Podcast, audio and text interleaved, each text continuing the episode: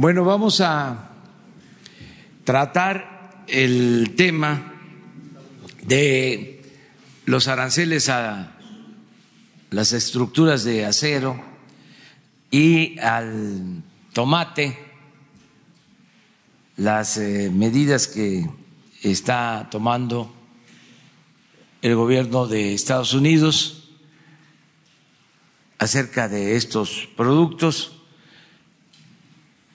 Ayer hablábamos de que se trata de situaciones muy especiales que eh, no tenían una relación estrecha con el tratado y con la decisión que habían tomado de establecer aranceles hace algún tiempo por la cuestión migratoria, que esto era de otro orden, y en efecto, en la reunión de ayer eh, que tuvieron el secretario de Relaciones Exteriores, la secretaria de Economía y nuestro representante en Estados Unidos para asuntos del tratado, se aclaró eso, se dejó de manifiesto que es de otra naturaleza el tema de eh, estos aranceles al acero y al tomate que se produce en nuestro país. Pero ellos van a explicarlo bien. Em, como es un tema importantísimo, Em, para que se conozca y todos nos volvamos expertos, porque ese es el propósito, em, no considerar que los temas políticos o económicos son complejos y que solo eh, los pueden tratar los especialistas que la política es asunto de políticos y que la economía es asunto de economistas. La verdad que la política y la economía pues son asuntos de todos. De modo que vamos a que se conozcan estos temas aparentemente complejos, pero no tanto, y eh, que todos eh, aprendamos. Para eso también son estas conferencias, estos diálogos circulares. No somos todólogos o sabelo todos, sabelo todo. Este, siempre se aprende, ¿eh? siempre está uno conociendo nuevas cosas. Entonces, como vamos a destinar tiempo a esto, yo prefiero que eh, abramos la ronda de preguntas y respuestas. Si les parece, terminamos lo de preguntas y respuestas. Deben haber algunos temas este, que quieran este, eh, eh, sí, saber sobre nuestra opinión y luego ya vamos a, este, a lo estructural, si les parece, ¿sí? al fondo. Ya se quedaría Marcelo y Graciela y Jesús Yade, que están aquí acompañándonos. Entonces vamos a empezar con la ronda. Empezamos por acá, de izquierda. Pues como dice usted, presidente, pues los temas. Eh, presidente, ayer eh, eh, sobre esta carta que escribió el secretario Ursúa, queremos que usted le ponga nombres, porque él volvió a poner sobre la mesa, digamos, estas diferencias que tenía con su gobierno. Usted ha hablado siempre de transparencia y de que hay que hacer la vida pública cada vez más pública. Y queremos que usted le ponga nombres. ¿Quiénes son estas personas a las que se refiere Ursúa, eh, que toman decisiones sin sustento, sin evidencia, sin el cuidado de los efectos, que hacen imposiciones de funcionarios, que son personajes influyentes que motivan imposiciones. ¿Quiénes son, presidente?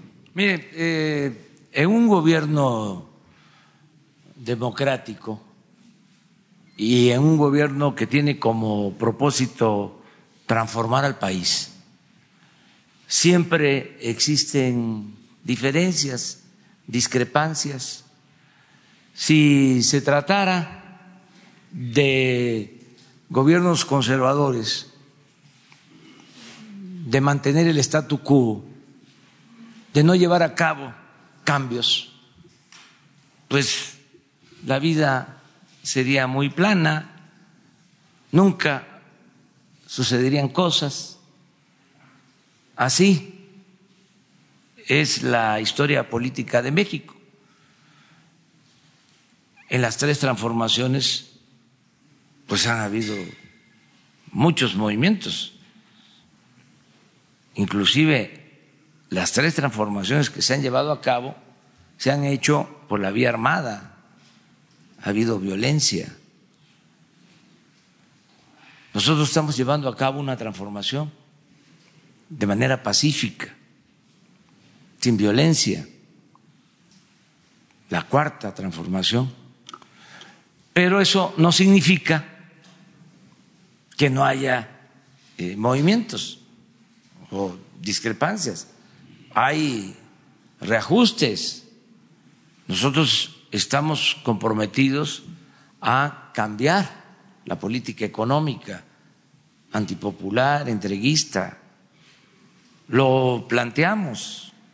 La gente, considero, votó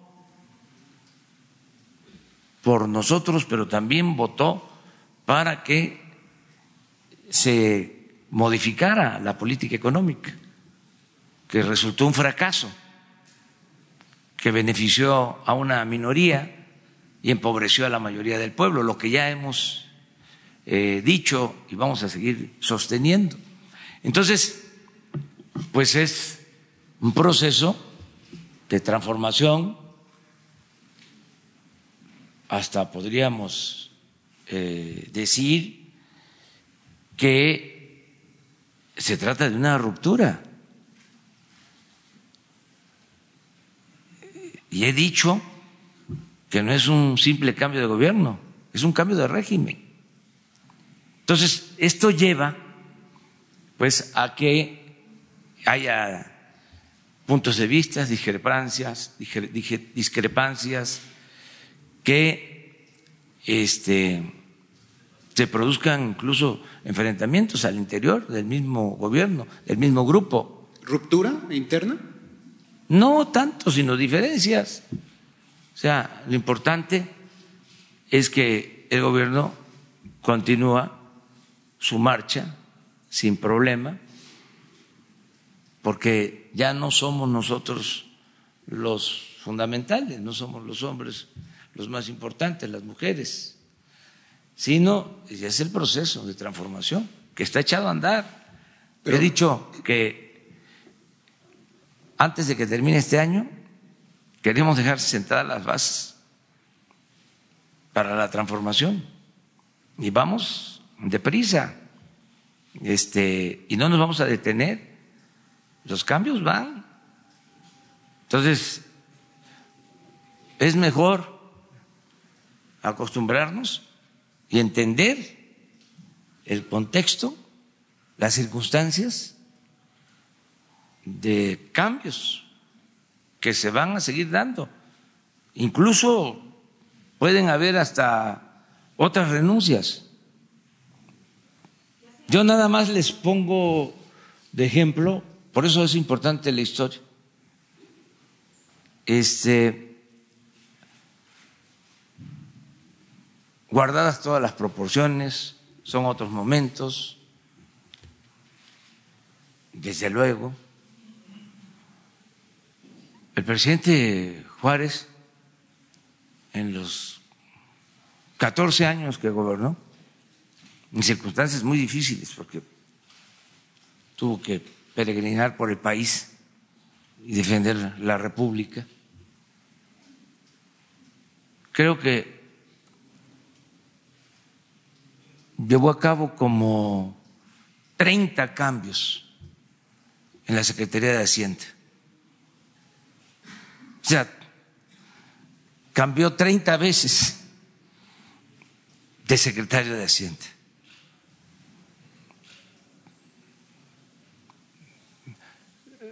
Francisco Villa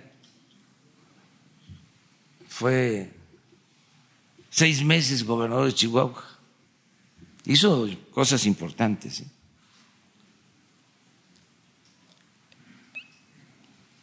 En seis meses. Uno de los mejores gobernadores que ha tenido Tabasco, el general Francisco J. Mújica.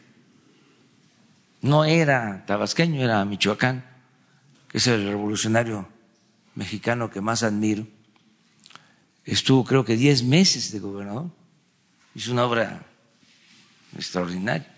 Entonces, estamos en eso.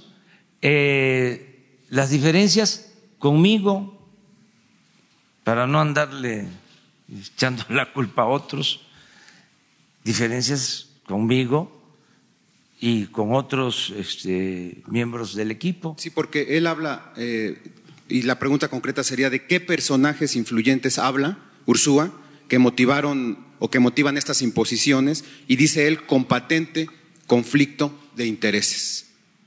Bueno, eh, este, yo tuve diferencias con él, yo lo respeto mucho, pero eh, estamos en un proceso de transformación. Aquí no se oculta nada.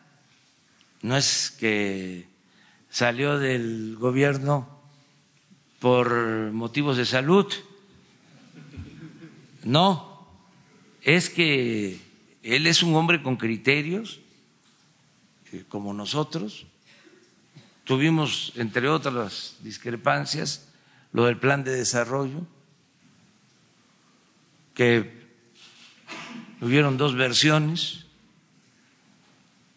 y la versión que quedó es la versión que yo autoricé, que incluso eh, me tocó escribirla, porque había otra versión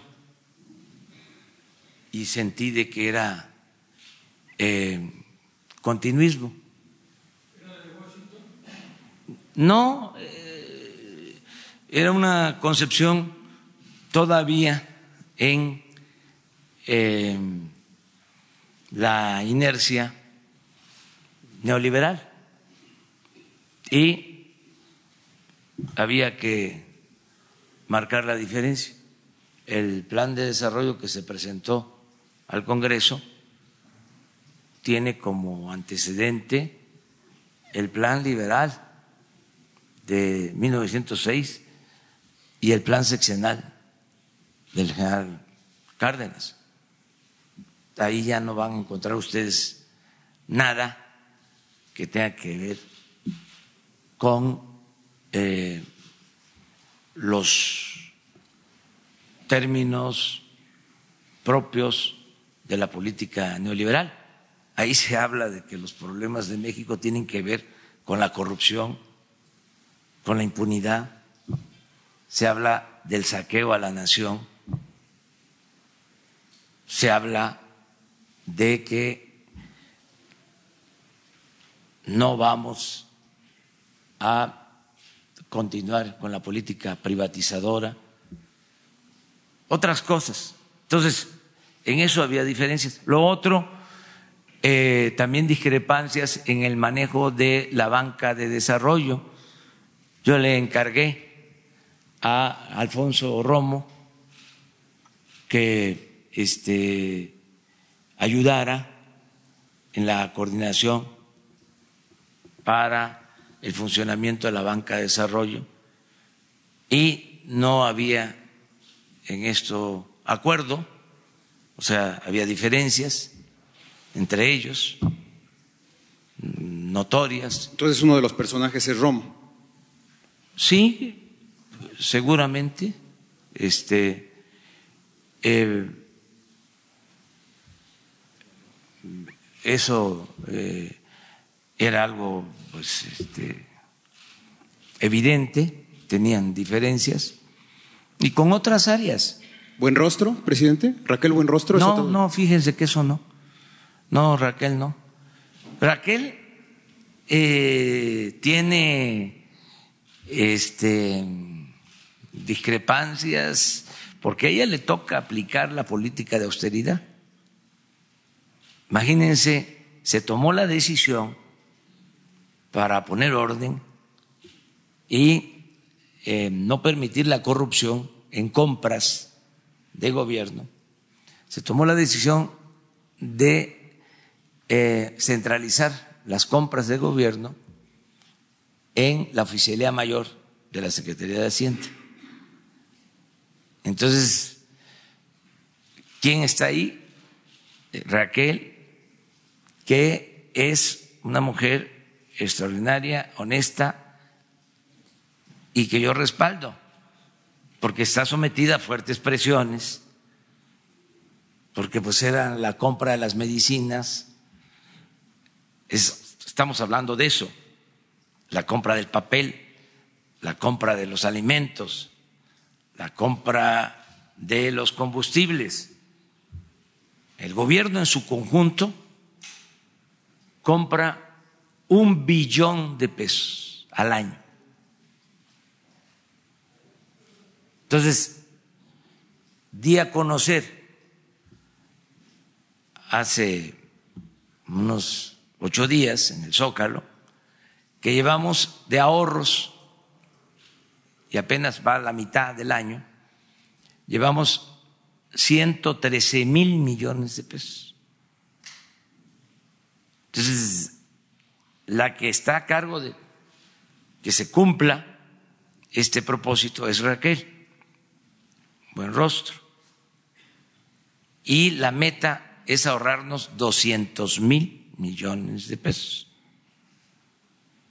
Entonces, por eso a ella, pues la ven con malos ojos, porque es la que tiene eh, la responsabilidad de llevar a cabo las compras y de establecer las condiciones para la contratación de servicios.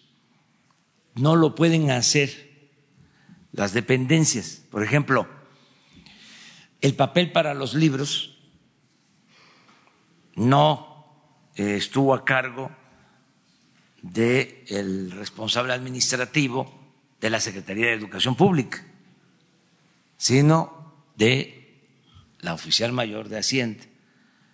Todo esto lo explico pues, para que se tengan todos los elementos. Entonces, no es eh, diferencias o no había diferencias este, con Raquel. Eh, hubo diferencias con quien presentó su renuncia al Seguro Social, Germán Martínez, que también le agradezco porque nos ayudó en un tiempo y también de manera libre decidió este, renunciar, como lo hizo Carlos. Y otras diferencias este, también se tuvieron con el SAT, de, con la directora del SAT. Esas son, o sea, y pueden haber otras, pero eh, nada eh, extraño, no es para rasgarse las vestiduras, esto es así porque los cambios van. No hay esa quietud, ese inmovilismo en donde no pasa nada porque hay continuidad, es más de lo mismo. Nosotros estamos eh, iniciando una etapa nueva. Después de 36 años, de la política económica neoliberal. y esto lleva ajustes. Afortunadamente, vamos bien, hay muy buenos eh, servidores públicos en el gobierno, el relevo pues fue natural, es el subsecretario de Hacienda, esto ya se repitió en el gobierno de la ciudad, cuando fui jefe de gobierno, ahí estuvo Carlos, él decidió salirse para ir a la academia, entró Gustavo Ponce y luego de lo que sabemos sobre de Gustavo Ponce, entró Artur. Y él concluyó, incluso cuando yo ya no estaba, él siguió con Alejandro Encinas como secretario de Finanzas. Y es una gente que le tengo confianza, eh, está bien formado, es un profesional de la economía, tiene experiencia, es honesto y tiene sensibilidad social. Entonces, em, ahí van las cosas, vamos bien y eh, tiene que ver mucho con el, el ambiente, la atmósfera de libertad que hay eh, en el país y en el gobierno. Ya no es aquello de que este no puedes eh, hablar, no puedes expresarte, no puedes protestar. No, hay debate al interior del gobierno. Yo escucho a todos y concilio y siempre me acuerdo de el mejor presidente que ha habido en la historia, presidente Juárez, imagínense cómo tenía él que conciliar. Decía Comonfort que los problemas se resolvían con apretones de manos y le contestaba Ocampo que los problemas se resolvían con apretones de pescuezos. Y el presidente ahí, en la conciliación, y Prieto y Ocampo y todos le tiraban la renuncia y les decía de que, bueno, ministros de Hacienda, de Relaciones, de Guerra, muchísimos. y Ocampo fue como dos o tres veces de Hacienda en distintos tiempos. ¿Cuánto tardaban? A veces seis meses. Este, ¿Qué fue el gobierno de Carranza? ¿Cuántos? secretarios de Hacienda. Cada vez que hay un movimiento de transformación se dan estos cambios. Yo espero que no sean muchos, pero tampoco va a ser este camisa de fuerza. Una de las cosas que hoy comentaba en la mañana es que cuando este, se habló de la renuncia, que me dijo este Carlos que él estaba inconforme, este, me propuso que esperáramos hasta el sábado, que él iba a dar a conocer su renuncia. Yo lo dejé en libertad, no le dije no des a conocer la renuncia, no la hagas pública. Y me dijo, el sábado, pensando en que se podía generar eh, un problema económico financiero, ¿no? de ajustes, los mercados, lo mismo. Le dije, no, no. Parte del cambio es que también este, actuemos de otra manera. Los mercados, pues sí, son sensibles y se ponen nerviosos y buscan confianza, pero también hay inteligencia. O sea, saben, los financieros tienen mucha información, más de lo que se imagina uno. Entonces, no, no, no, ¿cómo voy a estar este, una semana eh, nada más esperando a que llegue el sábado para que demos a conocer una renuncia?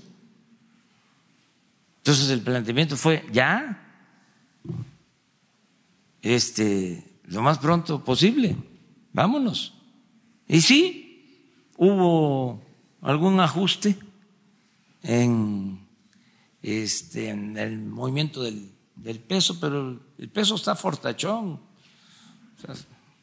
aguanta, este, y se recuperó y se va a seguir recuperando, porque tenemos finanzas públicas sanas, porque tenemos em, buena recaudación, porque hay em, un manejo del presupuesto ordenado, no eh, hay más gasto de lo que ingresa, no tenemos déficit, no está creciendo la deuda, eh, no hay inflación, al contrario, ha bajado la inflación. Entonces, estamos bien. Y eh, continúan los programas de bienestar. Entonces podemos eh, llevar a cabo la transformación y, vamos muy bien. Ayer hablaba yo precisamente de que no habían sobresaltos, problemas mayores eh, las transformaciones, repito, que han habido han costado vidas humanas.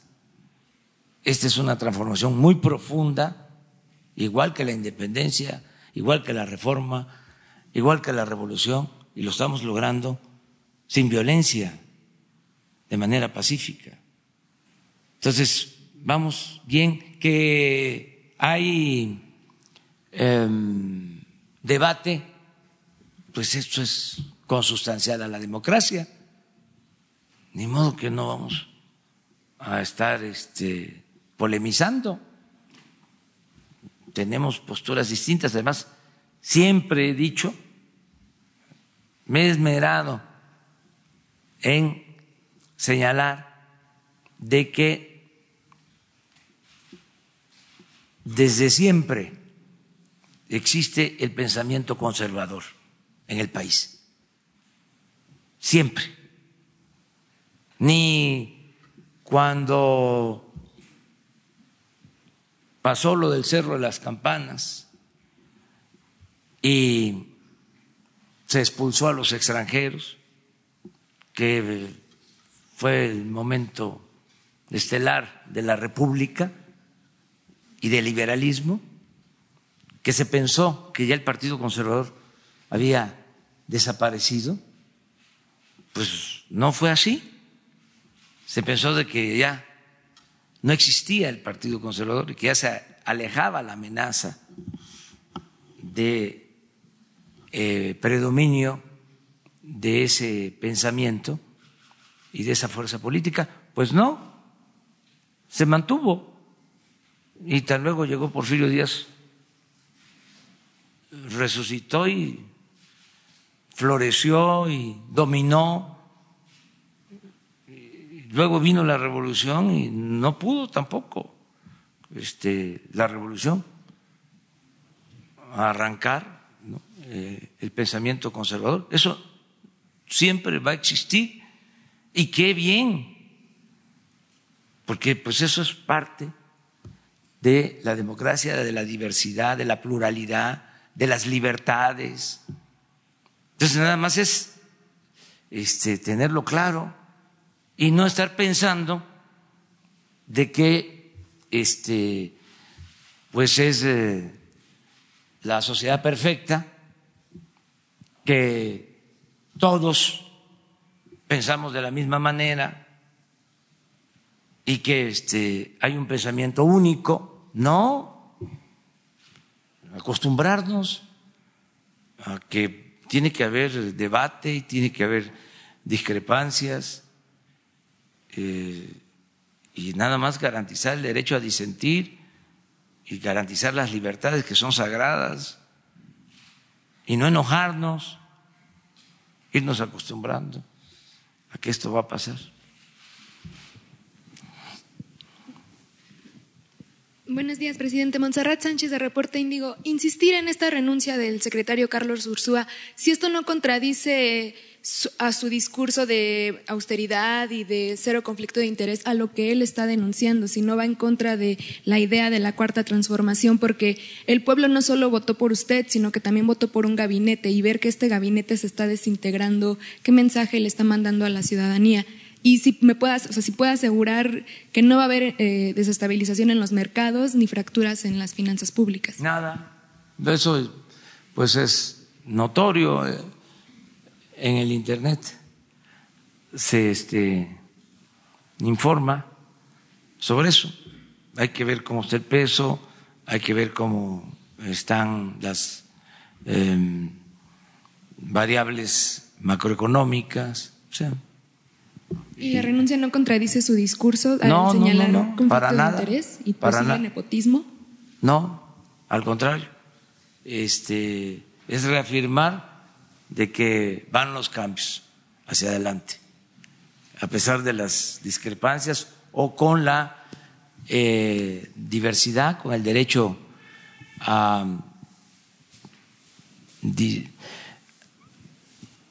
a no estar de acuerdo pues, en todo los cambios van.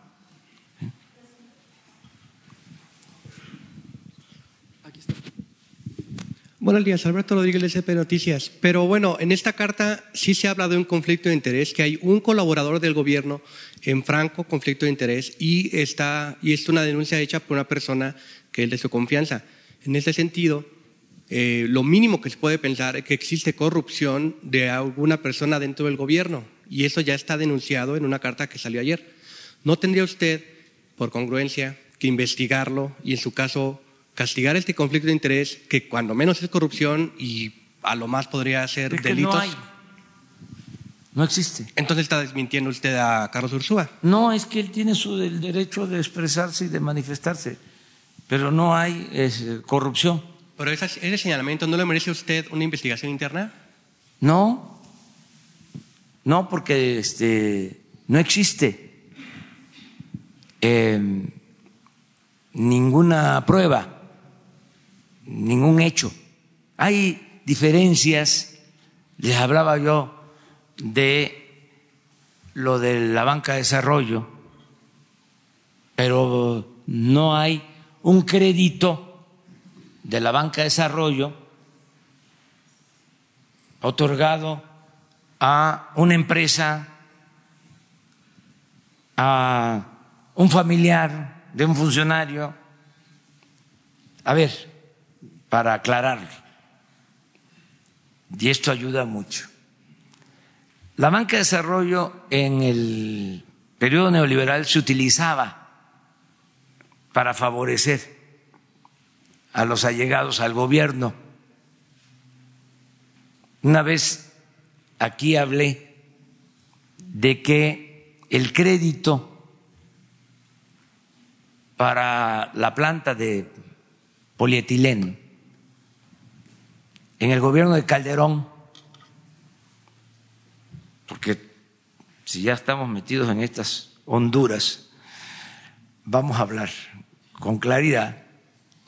El crédito a Odebrecht se lo dio la banca de desarrollo en el gobierno de Calderón. Bueno, el crédito para la compra de las plantas de fertilizantes que vendió el señor Ansira, también fue un crédito de la banca de desarrollo en el gobierno pasado. Eso ya no sucede en este gobierno, ni sucederá.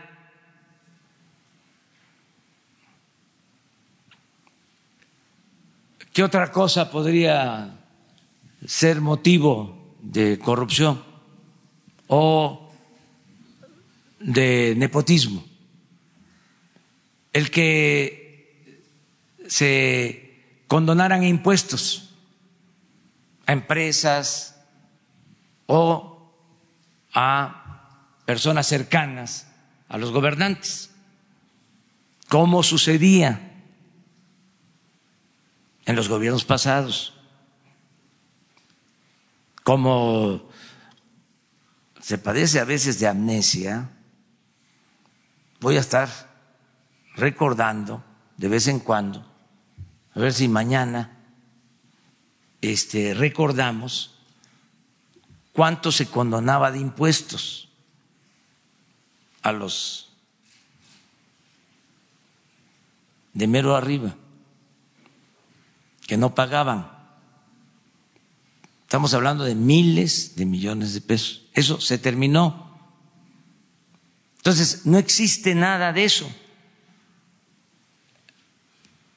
Sí, eh, habían eh, problemas en cuanto a la concepción sobre el manejo de la banca de desarrollo incluso de los nombramientos de el director de Nacional Financiera que Carlos no estaba de acuerdo con ese nombramiento, pero de ahí a que este, se dieran créditos para beneficio de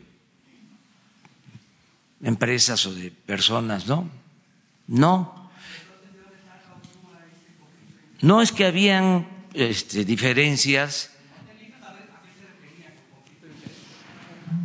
Pues no sé, no sé, eso se lo tendrían que preguntar a él. ¿A usted nunca le mencionó que había algún funcionario en conflicto de interés? No, las diferencias con Alfonso Romo, pero yo no veo que exista conflicto de interés. O sea, pero respeto si esa fue una de sus inconformidades, respeto su punto de vista. Además que yo eh, no lo comparto. Y además, pues este, yo estoy pendiente de todos. Bueno, estoy pendiente de mi familia, que no di a conocer un memorándum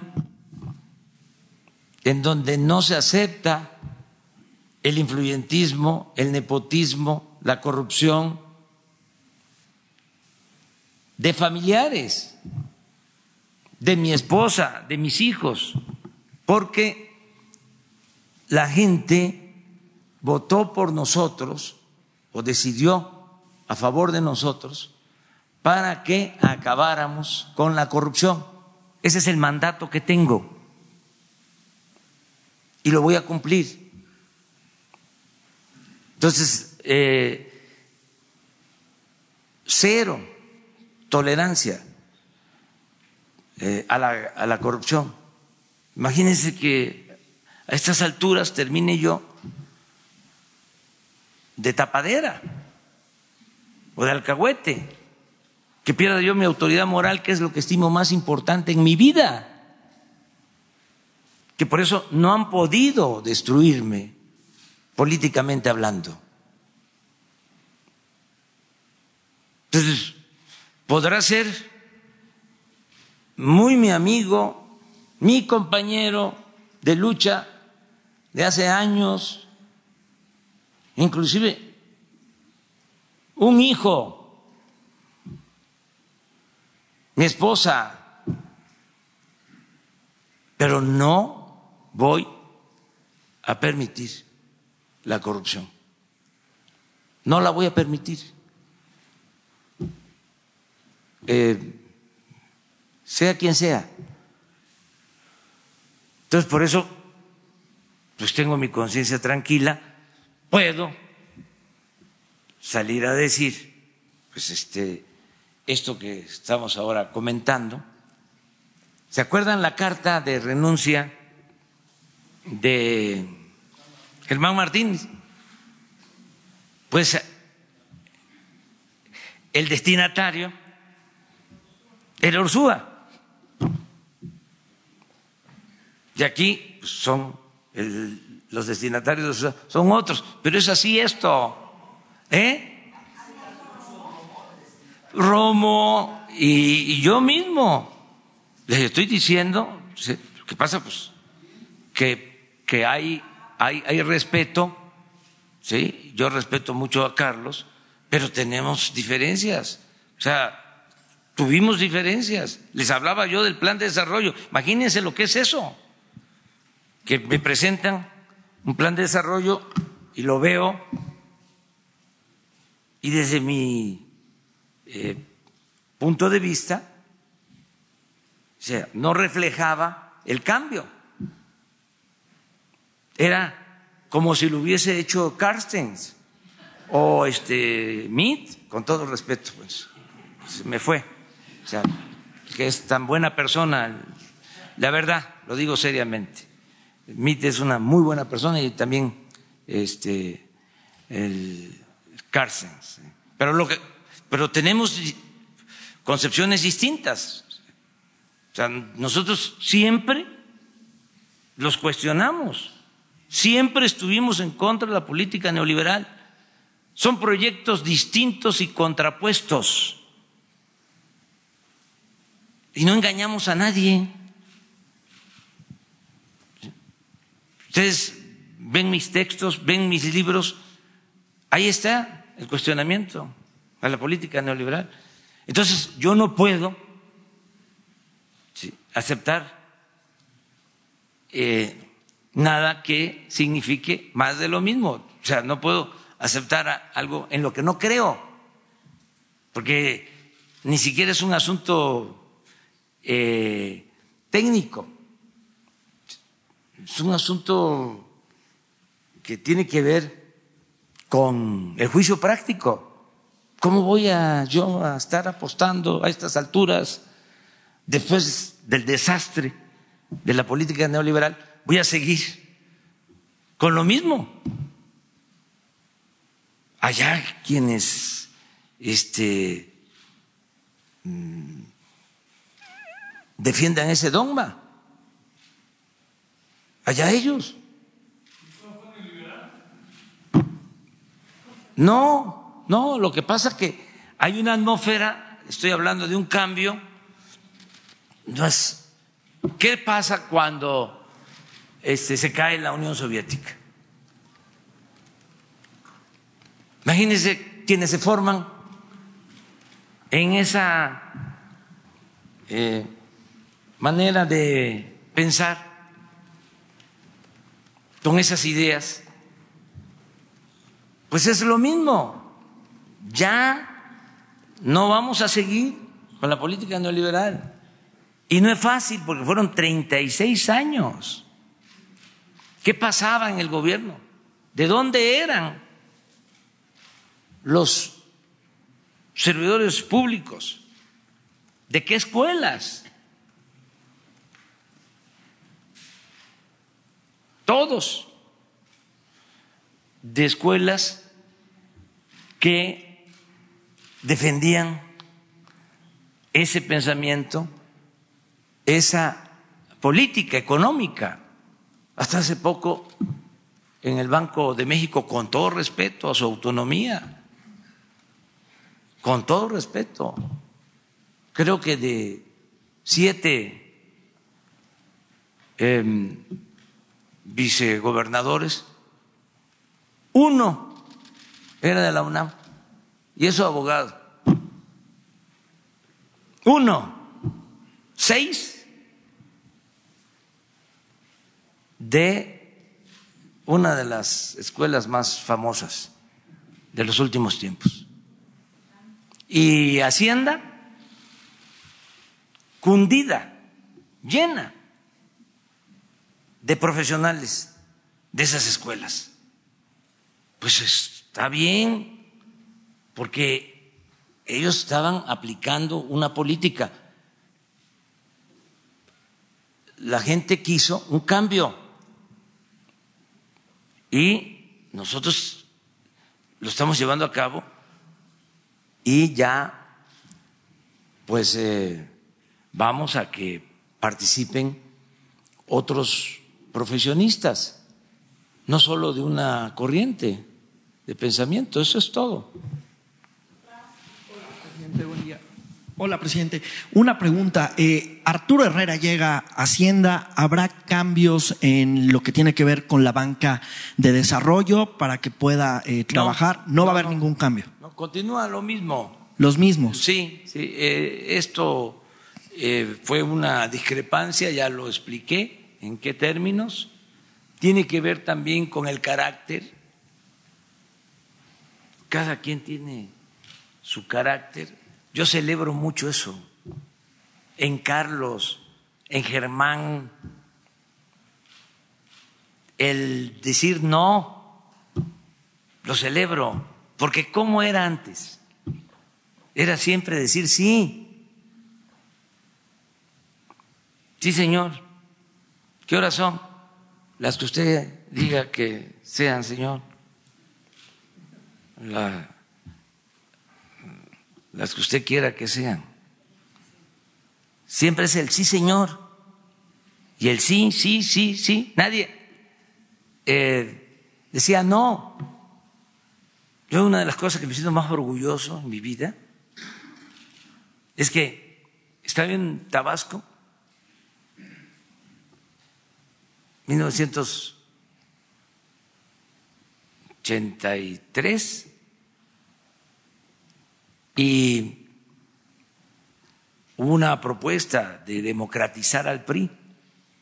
Yo venía de trabajar en las comunidades indígenas y se llegó a la conclusión de que yo podía llevar a cabo la democratización del PRI. Luego entendí que eso era muy difícil. ¿Estaba echado a perder o qué? No, que es muy difícil democratizar un partido de Estado su esencia es otra. Entonces, pero intentamos hacerlo. Eh, que los dirigentes de los pueblos, que se llamaban comités seccionales, no los eligieran los presidentes municipales, sino que se eligieran en asamblea un poco lo que había hecho Carlos Madrazo, o quiso hacer antes, cuando llegó a la presidencia del PRI. Que bueno, los resultados ya lo sabemos. Oiga, presidente. Pero no, es que es muy interesante esto que te voy a comentar. Entonces llegó el momento, tardé nueve meses, nada más porque cuando iba la democratización,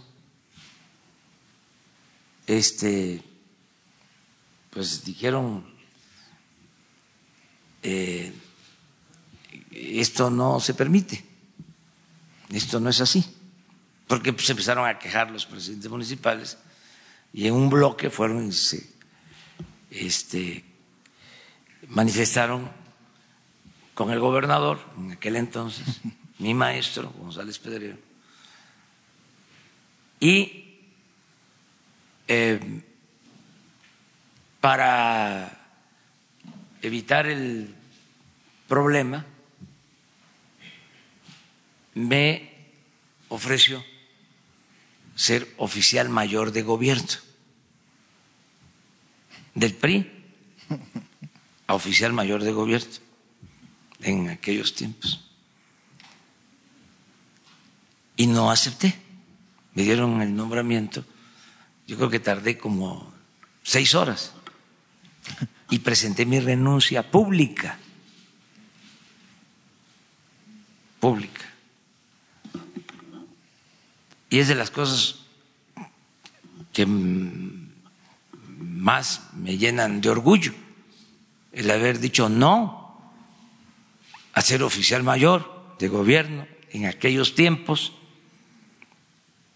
y renunciar públicamente y salirme con mi esposa y con mi hijo pequeño en aquellos tiempos difíciles a la Ciudad de México eh, por mantener principios y hasta recuerdo lo que puse en la renuncia. Eh, le agradezco mucho eh, que me distinga con este cargo, pero le presento mi renuncia con carácter irrevocable porque siento que me aleja de mi propósito fundamental, que es luchar por mis principios. Y lo hice público. Y fue una ruptura. Entonces, respeto mucho a la gente que hace eso. Es como eh, al que le mm, eh, fabrica un delito, como me los han fabricado a mí, y lo meten en la cárcel estoy obligado a defenderlo, porque me lo han hecho a mí. Yo sé que eso es indebido. Esto que hicieron con los maestros de Oaxaca, acusarlos de lavado de dinero y demás. Gente humilde, ¿sí? que para este, someterlos em, utilizan la ley, utilizan este, los instrumentos que tiene el Estado para ese propósito. Entonces, eh, en este caso yo respeto mucho la decisión que tomó eh, Carlos, la respeto, no comparto su punto de vista, pero va a contar con mi respeto. Oiga, Arturo Herrera le va a poder decir que no, incluyendo algún, alguna de sus obras prioritarias. Hay que recordar que Arturo Herrera había dicho eh, pues la refinería de dos bocas hay que pensarla más, tardarnos un poco más. Eh, ¿Qué pasa cuando el titular de Hacienda le diga, no, presidente, no se puede? Lo convenzo. ¿Lo va a convencer? Sí, sí, lo convenzo. Sí, fíjense que este, tengo manera de convencer. Tengo argumentos. ¿Le va a el pescuezo o qué? No, no, no. No, no, no, no, no. Es fácil de convencer de que hace falta la refinería de Dos Bocas, no solo porque dependemos de la compra de gasolinas, sino porque tenemos que ser independientes para no eh, estar a expensas de intereses hegemónicos. La refinería de Dos Bocas no solo va a producir gasolina, nos va a permitir ser más libres y más independientes. Con la llegada de Arturo Herrera no se va a someter a ninguna revisión. Eh, no, sus los programas ya están aprobados. Hay un plan de desarrollo aprobado eh, por el poder legislativo quieren saber hacia dónde vamos, lean el programa de desarrollo, que por cierto ahora con más razón lo vamos a eh, editar y lo vamos a distribuir, si se puede, casa por casa, para que todos conozcan cuál es el proyecto de nación, el nuevo proyecto de nación. Porque algunos dicen, ya no es neoliberalismo, ¿y qué es ahora? ¿Qué es lo que se va a llevar a la práctica? Pues no es nada más de acuñar el título, yo podría decir, libertad, justicia, democracia, honestidad, soberanía. ¿Cómo lo resumo? Puedo decir progreso con justicia. ¿Cuál es el modelo? Crecimiento con bienestar. O sea, es cosa de buscar el título, pero ya no es lo mismo. Y lo conceptual, lo fundamental, está en el documento, en, el plan de desarrollo. Oiga, y en este cambio de régimen, ¿cómo decirle a los empresarios, cómo decirle a los inversionistas eh, que México es tierra fértil y que hay confianza para poder invertir en el país? No hay que decirles. Lo saben, son muy inteligentes. Por eso eh, están invirtiendo, por eso México tiene la confianza de eh, inversionistas extranjeros y desde luego tiene la confianza de empresarios nacionales. Ya, este, no quiero parecer propagandista. Antes se le llamaba a la eh, publicidad propaganda. Son de los cambios que se han dado. porque la propaganda se suponía que tenía que ver más con las ideas y la publicidad más con los productos. Bueno, propaganda o publicidad. No quiero este, repetir y repetir y repetir o ser retórico mucho menos este, seguir la máxima, el consejo de Goebbels de que una mentira que se repite muchas veces se puede convertir en verdad. Pero esto no es mentira. Pero no debo de repetir tanto, no nos debemos de repetir tanto. Pero el peso, nuestra moneda, es la moneda que más se ha fortalecido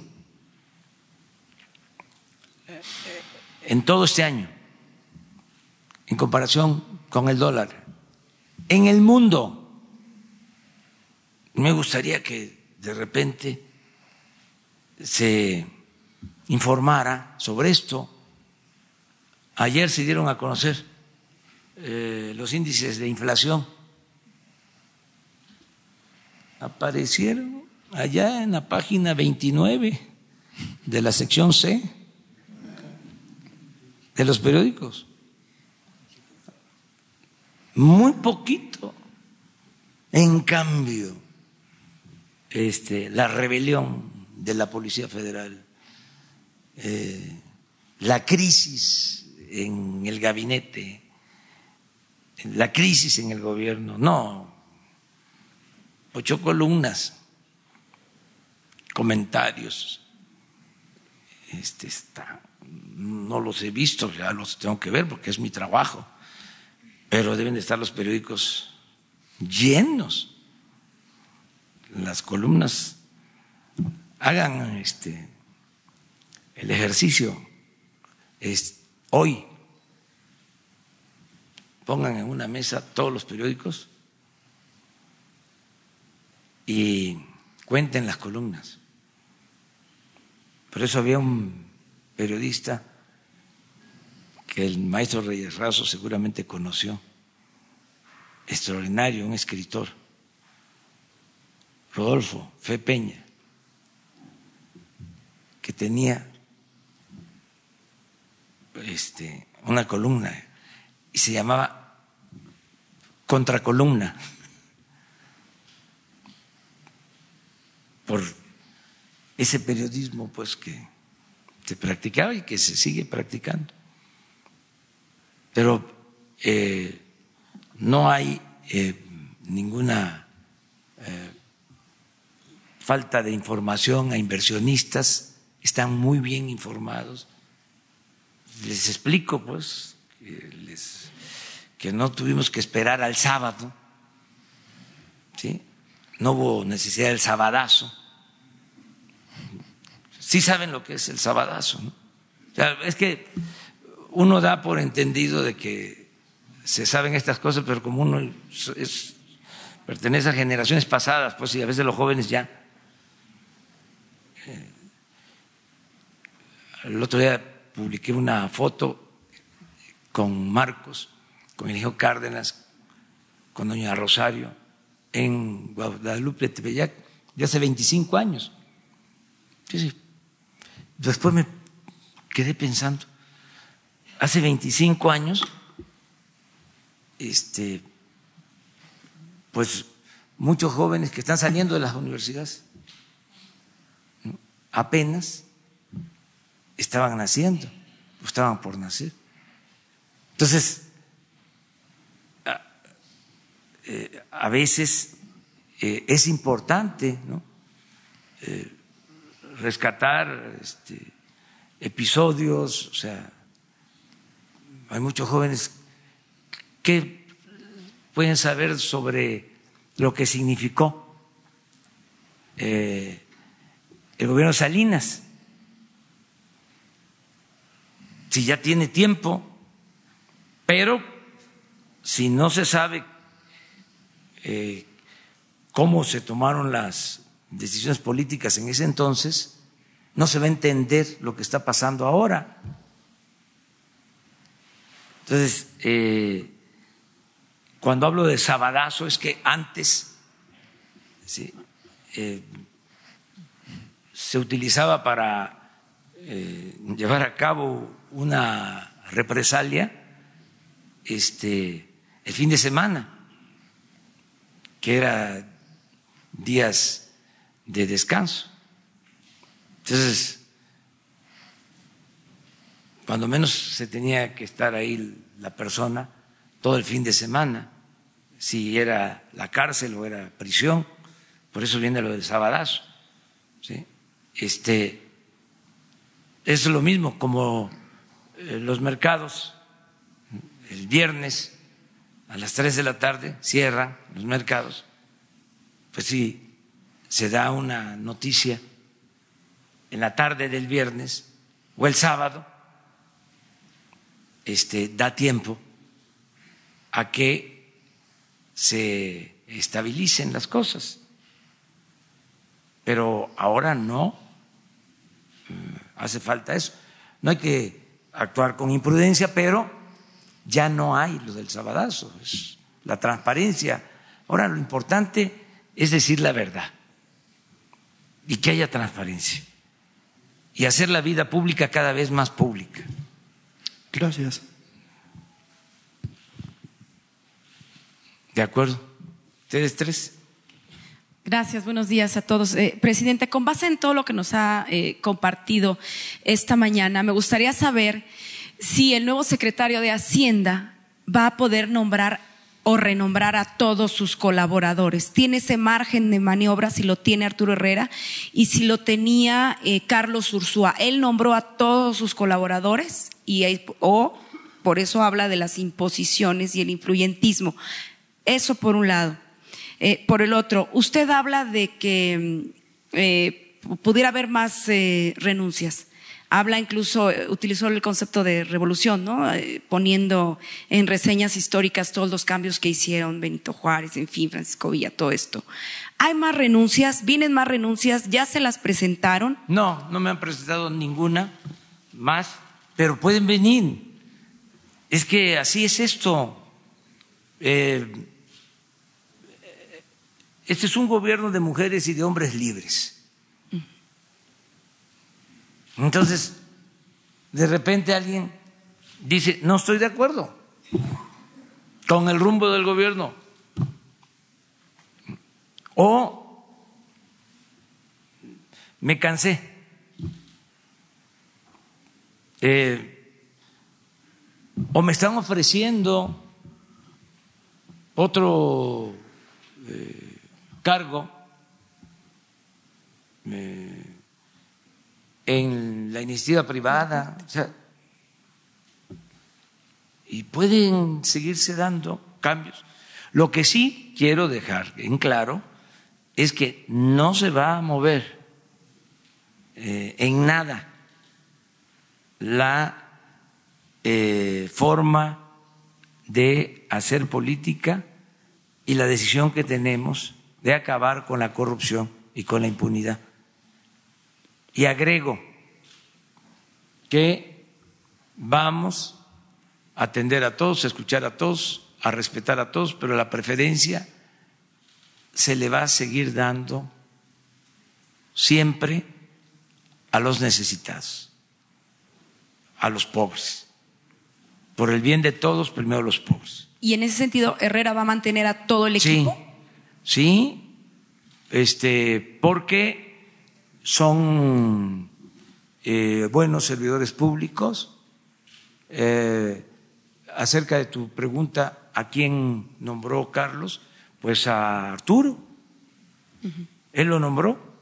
En el caso del SAT y por eh, y él nombró a la subsecretaria de egresos en el caso del SAT yo propuse a Margarita, porque es una mujer eh, inteligente, em, honesta,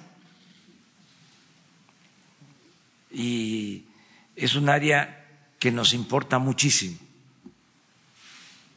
porque si algo había era que se concedían eh, privilegios fiscales.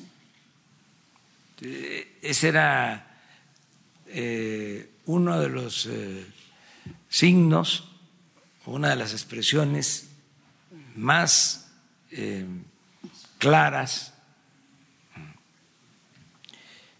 y descaradas de la corrupción, de los influyentes de los que no perdían ni siquiera su respetabilidad. Por eso mañana voy a poner aquí en la pantalla este lo de la condonación de impuestos, porque parece que pasó de noche. Este, ¿cuánto se condonaba de impuestos? A muy pocos. Esto eh, en otras partes Mm, podría ser motivo de un escándalo, de cómo se obligaba a todos a pagar impuestos, menos a los potentados, a los influyentes. Es un escándalo. Eso no pasa en ningún lugar del mundo. Entonces se terminó con esto y resulta que no este, se dio a conocer lo suficiente. Entonces por eso vamos a, a, repetirlo. Y eh, Arturo tiene toda la libertad, tiene toda mi confianza para este, hacer su trabajo. Es muy buen economista muy buen economista, estudioso, viene de una familia eh, forjada en el esfuerzo, también progresista, su familia, su padre eh, médico fue secretario de salud en el gobierno de Hidalgo, perdió la vida en una avioneta, en un traslado a Huejutla, a la Huasteca hidalguense, de lo más apartado. Su mamá, una mujer con convicciones, sus hermanos, es egresado de la metropolitana que es una muy buena universidad, y tiene maestría en el Colegio de México. Y está en trámite su título de doctor en una universidad de Nueva York, trabajó en el Banco Mundial, antes fue secretario de Finanzas en el gobierno de la ciudad, en fin, es una gente muy preparada eh, y le tengo toda la confianza. En, el, mismo tema y en otro, eh, Germán Martínez evaluó a Ursúa, Ursúa lo evalúa a usted. ¿Al presidente de México le gusta que lo evalúe su propio gabinete? Claro, y el pueblo. Además, sí, yo tengo No se enoja. No, y tengo que mandar obedeciendo. Se vale que el gabinete evalúe al presidente. Sí, mire, pero si este diario me están evaluando, o sea, a ver, este, ¿a quién critican más? ¿A quién han criticado más? de los últimos tiempos como presidente. Ah, pues la exposición. Pero esto es eh, consustancial a la democracia. Además, imagínense, vengo de la oposición. ¿Cuánto hemos resistido? ¿Cuántos ataques? Y decía un dirigente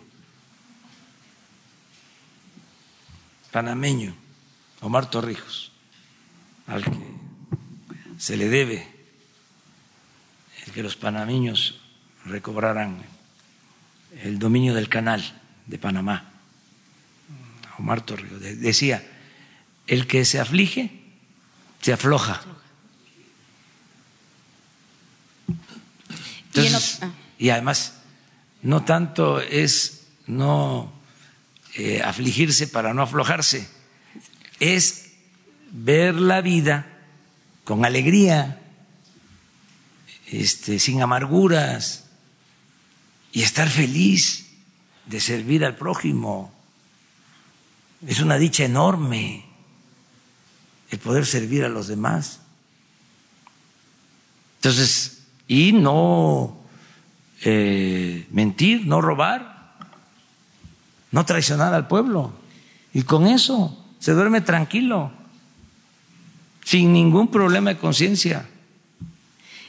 Y en otro tema nada más que también salió el día de ayer la detención del abogado Juan Collado. Entiendo que eh, pues es una acción que, a iniciativa de la Fiscalía General de la República, pero ¿qué información tienen ustedes, sobre todo por la cuestión del de, eh, lavado de dinero? Si nos podría dar eh, detalles por parte de lo que tiene la. Pues tengo la información este, que dio a conocer la Fiscalía General em, acerca de que se trata de un juicio, una denuncia que se presentó en Querétaro desde hace dos o tres años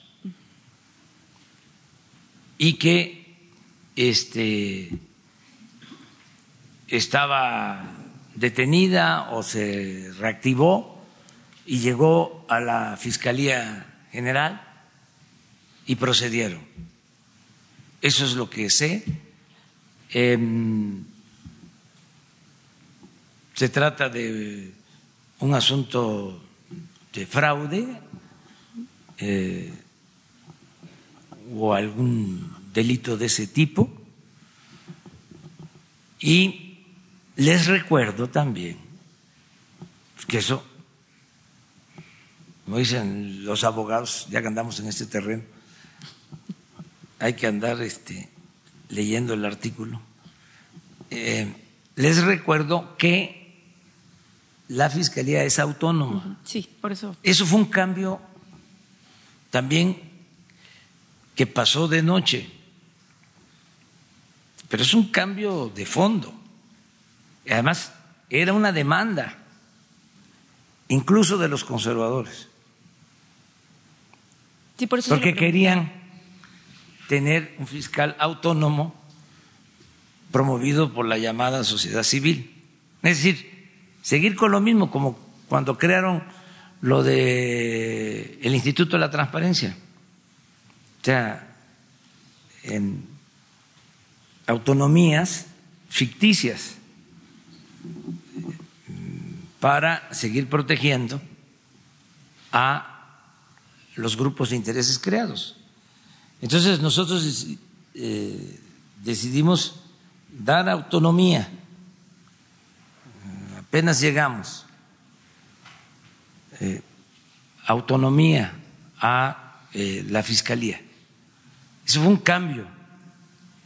Entonces yo me enteré ayer de este tema. y recuerdo también, volviendo a la historia, hablaba yo de la democracia. Fíjense, em, José Vasconcelos eh, explica en Ulises el criollo, Ulises Criollo, que la diferencia entre Madero y, Porfirio Díaz, y dice que eh, Porfirio designaba por anticipado al que iba a ser diputado, al que iba a ser este, senador. Él hacía la lista y habían las llamadas palomas mensajeras que llevaban la lista a los hombres fuertes de los estados. Y ya salían, era un eh, mero requisito, un trámite. En cambio, dice Vasconcelos, Madero se enteraba por la prensa de quién había ganado en un distrito y respetó hasta sus adversarios. Entonces, me gusta eso, que en el caso de la impartición de justicia, antes era el presidente y daba la orden al procurador. Hasta hace poco. Y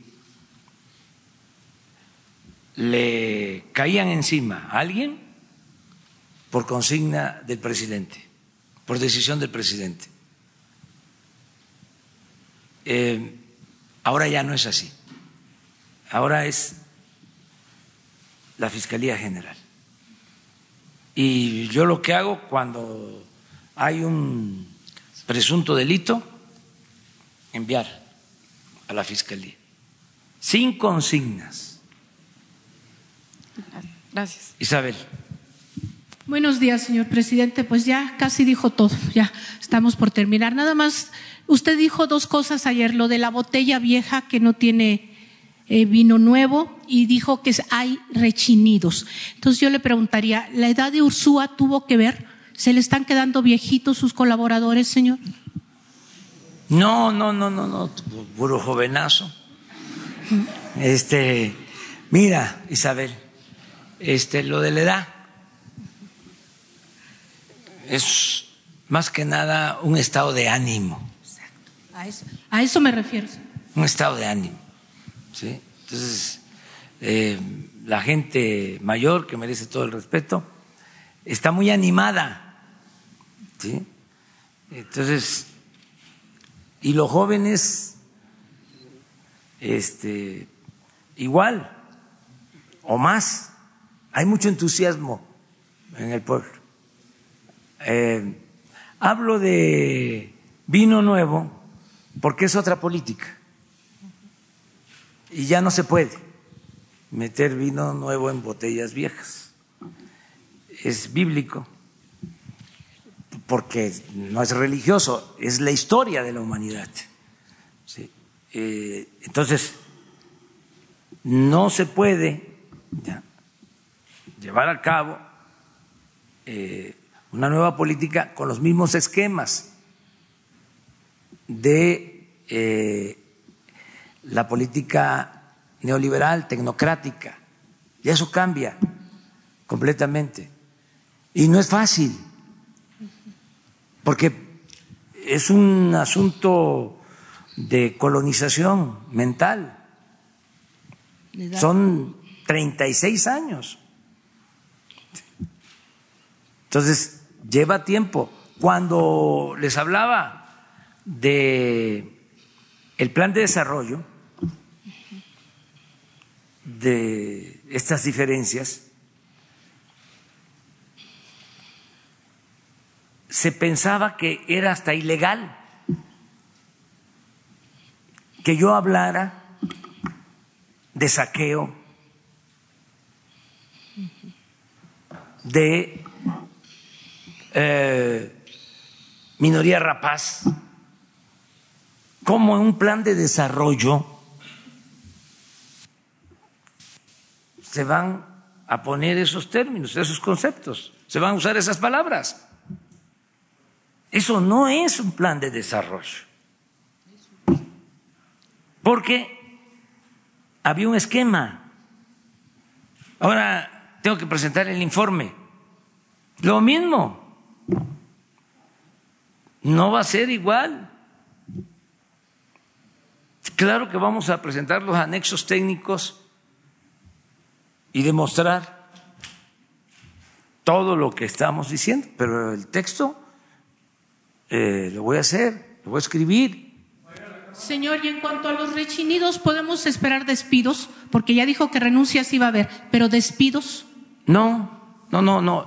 me refiero que rechina porque este